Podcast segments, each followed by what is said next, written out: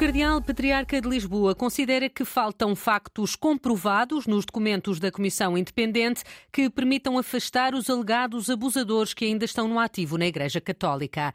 Na sexta-feira, a Conferência Episcopal recebeu uma lista com cerca de uma centena de nomes de padres que terão abusado de menores e que ainda fazem parte da Igreja. Manuel Clemente defende que esta informação não é suficiente. Aquilo que nos foi entregue pela Comissão Independente foi uma lista de nomes.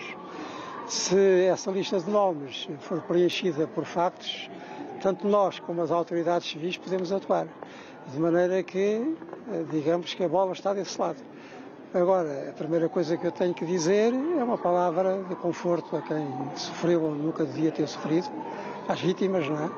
E que, eh, da parte da Igreja, estamos completamente disponíveis para colaborar na resolução deste problema, em colaboração, claro está, com as entidades civis e canónicas. E essa solução passa pela suspensão de forma imediata ou nos próximos tempos? Essa é uma pena muito grave, é mais grave que, que, que a Santa Sé poderá dar e a Santa Sé que poderá dar. Poderia passar se nós tivermos factos, e factos comprovados e sujeitos a contraditório, está claro. Nós estamos num país de direito e de lei. É, só pode ser feita pela Santa Sé, não é uma coisa que o Bispo possa fazer por si.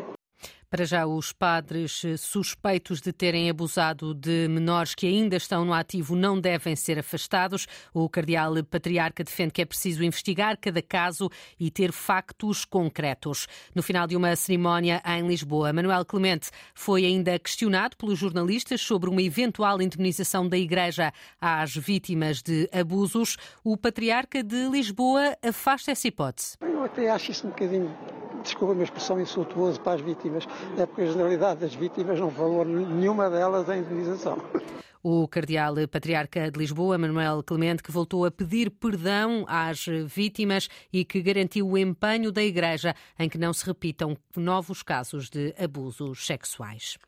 O fecho de algumas urgências pediátricas em Lisboa é natural e não deve ser motivo de preocupação. É a posição defendida pelo pediatra Jorge Amil Dias. Para o presidente do Colégio de Especialidade de Pediatria da Ordem dos Médicos, a reorganização destes serviços até já devia ter acontecido só fico espantado por esta medida ser tão tardia. Claramente havia uma, uma, desproporção entre as necessidades para este objetivo e o número de serviços abertos, começando a haver limitação de recursos. Naturalmente que é preciso racionalizar por forma a garantir que a assistência vital fica assegurada, embora com um número menor de serviços do que, do que existiam.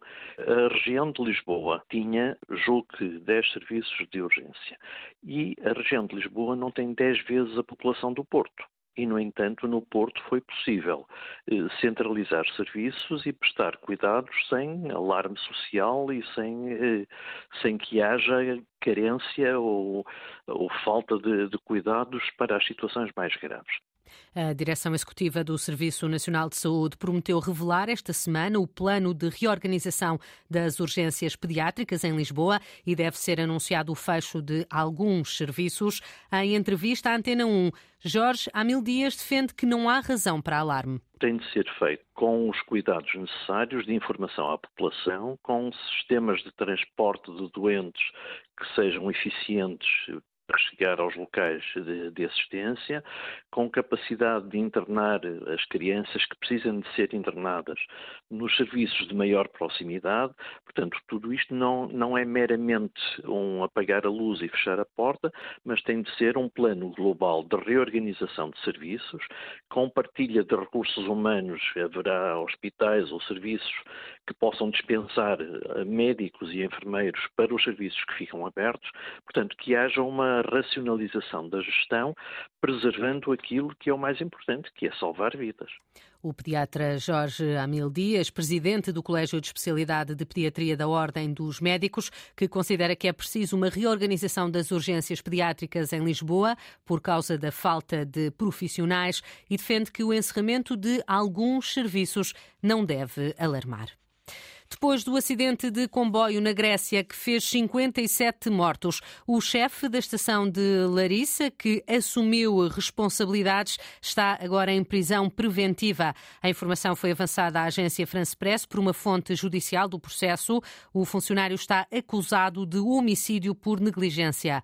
Hoje, o primeiro-ministro grego pediu desculpa às famílias das vítimas do acidente da última terça-feira. No futebol, o Sporting de Braga, esta hora, vai vencendo o Rio Ave por 1 a 0. O repórter Nuno Braga está a acompanhar este encontro. Nuno, principais destaques deste jogo até agora, quando estamos com 77 minutos de jogo. É um jogo que está longe de estar fechado, porque apesar do maior domínio da equipa eh, do eh, Sporting de Braga, o Rio Ave tem-se mostrado mais perigoso ao longo destes eh, segundos 45 minutos. Teve duas oportunidades flagrantes para chegar ao golo do empate. Numa delas, Costinha cruzou desde a direita, rasteiro e Boateng à boca da baliza tocou de calcanhar com Turmena a evitar o empate. Turmena que voltou a estar em situação de destaque mais tarde numa tentativa de corte que acabou por isolar Baeza do Rio Ave, só não marcou porque o central bracarense ainda assim foi rápido a reagir e uh, conseguiu interceptar o remate no momento uh, certo. A equipa do Braga já podia ter acabado com a história deste jogo num canto, há pouco movimentado por André Horta, cabeceamento de Almuzrati com chancela de golo, voou para a bola o guarda-redes da equipa do Rio Ave, Jonathan, impediu que uh, a equipa bracarense ampliasse distâncias. Vamos com 78 de jogo. Neste momento, Braga 1, Rio Ave 0. É um jogo da jornada 23 eh, da Liga que vamos continuar a acompanhar. Eh, de hoje ainda o Vitória de Guimarães eh, ganhou por 3-1 o Santa Clara e o Gil Vicente venceu o Marítimo por 2 0. No futebol, uma derrota histórica para um clube inglês, o Manchester United, que perdeu por 7-0 frente ao Liverpool. Dois golos marcados por Darwin Nunes, dois por Gakpo, outros dois dois de Mo Salah e um final de Firmino fizeram esta que é a maior vitória de sempre do Liverpool frente ao Manchester United. Até aqui a história só se lembrava de um 7-1, também a vitória de Liverpool frente ao United, mas em 1895, há mais de um século. Max Verstappen venceu o Grande Prémio do Bahrein, é o piloto da Red Bull conquistou o primeiro lugar nesta que foi a prova de abertura do campeonato de Fórmula 1, que Verstappen nunca tinha ganho. Com estes resultados, o holandês lidera o campeonato com 25 pontos, seguido de Sérgio Pérez, também da Red Bull, e com Fernando Alonso da Aston Martin em terceiro lugar. A próxima ronda do, do campeonato de Fórmula 1 é o Grande Prémio da Arábia Saudita daqui a duas semanas.